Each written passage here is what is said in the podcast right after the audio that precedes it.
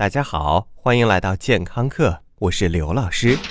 今日，刘老师听闻，在我国的山东地区出现了一支强大的异于本星系的奇异力量，他们不仅能培养操作高科技复杂机械的特技人才，还对人类消化系统满足理论的功能性研究有独树一帜的学术地位。不仅能跨省办案，替警察收拾分忧，还能不动一兵一卒，让全美国的爱情动作片网站全部歇菜。确实怪厉害的，但是外星球的还只能管管外星球的事儿，咱们自己家的事儿还得我们自己操心吧。最近有一种特别厉害的病毒，曝光率想必已经超过了官员下马、楼市衰退、经济下滑，它就是埃博拉病毒。在这样铺天盖地的新闻报道中，也许你心里在嘀咕：肯定。又是什么极端势力邪恶、不是现代女硕士合成出的新型超级病毒又要来祸害人类了？这一定是一个天大的阴谋！超人妈妈桑，快来拯救地球人吧！刘老师提醒：超人也不是地球人，这也不是任何邪恶组织的惊天阴谋。但是这一次发病确实非常是时候，因为刘老师才刚刚读完丹布朗的《地狱》小说里，反派也是用病毒来清洗人类的。但事实上，埃博拉病毒在七十年代就有过首次爆发，坐标在非洲，同样是非洲人把猩猩和猴子当做美餐的代价。但是当时的医生统一诊断为疟疾，因为他们可能只知道这一种会发热的传染病。于是那几位医生在用三个针头给五十位患者打针的艰苦条件下，成功的把埃博拉病毒广泛的传染给了人类。后来嘛。可想而知，但是埃博拉病毒并不是一种热爱工作的病毒，他们经常肆虐几年之后又突然消失，所以今年的爆发对于很多专家来说并没有让他们太过惊讶。但是媒体的发展让这种病毒的可怕细节突然展现在全世界面前，比如穿着防护服的医生仍然被感染，感染者违规打飞的跑来跑去等等，听上去都像大姨妈突然不来一般可怕。但是。这种病毒的传染性究竟有多强？我们究竟有多大被感染的风险呢？首先，对于传播病毒来说，无论是理论上还是现实中，非洲都是极好的，因为医疗条件差，人口又密集，公共应对能力迟缓和奇奇怪怪的风俗等等，简直是病毒的度假天堂。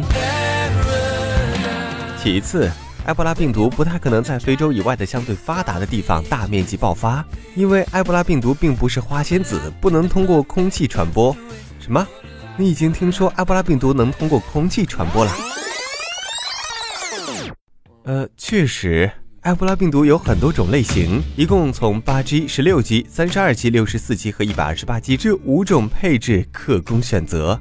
但其中唯一一种能飞来飞去、通过空气传播的雷斯顿型，对人体不产生任何作用，其他的呃都不会飞。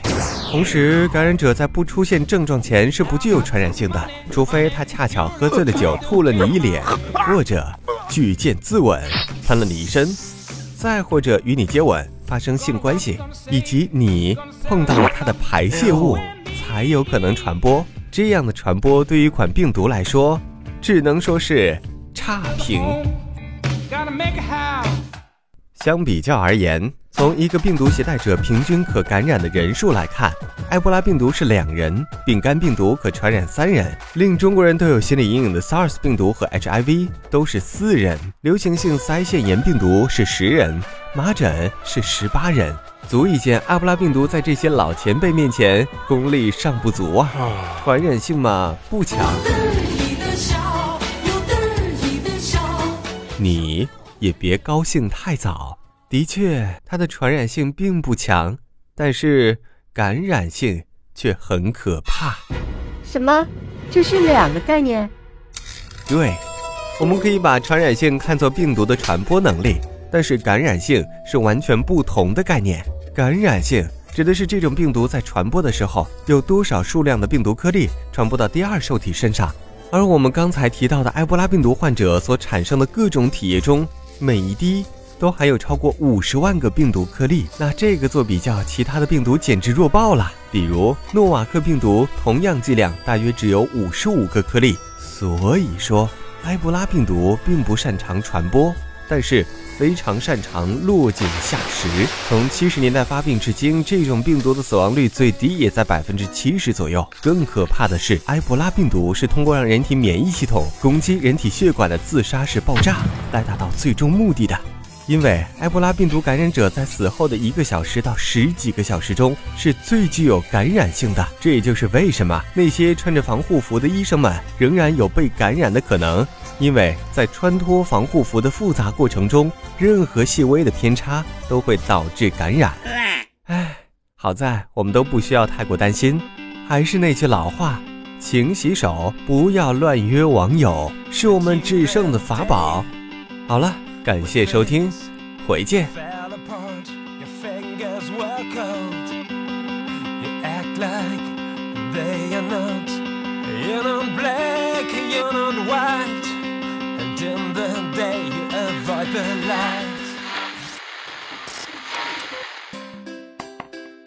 二十块钱能干嘛？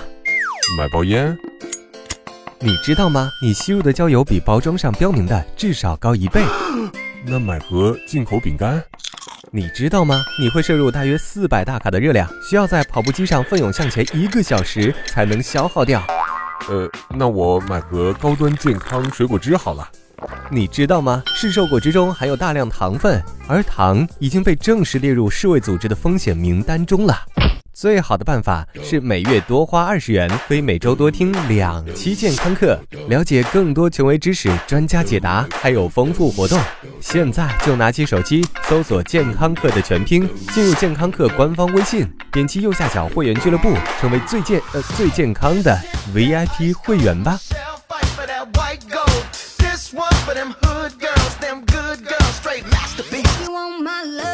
刘老师又回来了。